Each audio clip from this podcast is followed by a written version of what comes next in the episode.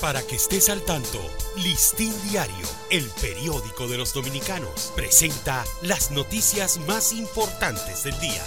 Buen día, comienza el fin de semana, hoy es el viernes 23 de febrero de 2024. El expresidente Leonel Fernández, candidato presidencial de la Fuerza del Pueblo, exhortó anoche a la Junta Central Electoral a adoptar todas las medidas necesarias para impedir que acciones como la compra de votos y el uso desmedido y abusivo de los recursos del Estado se repitan en las elecciones del próximo 19 de mayo en perjuicio de los partidos de la oposición.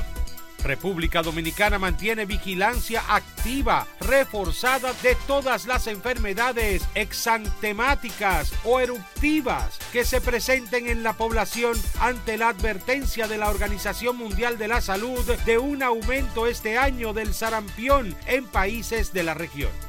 Aunque los casos de dengue han disminuido de manera importante en las últimas semanas en el país, la circulación del virus aún sigue latente y el riesgo que hay para este año es que aparezca otro serotipo distinto al que afectó el año pasado y producir otra epidemia.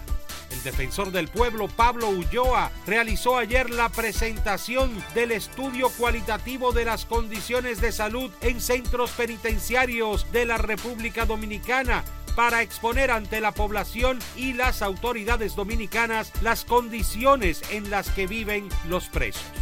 Los comerciantes y compradores mantienen el grito al cielo por lo elevado que están los precios de los productos de la canasta familiar en el mercado ubicado en la avenida Francisco del Rosario Sánchez, justo al lado del barrio Los Guandules.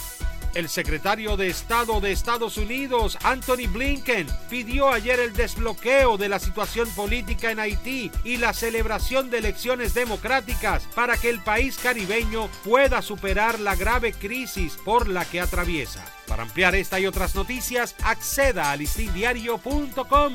Para Listín Diario, soy Dani León.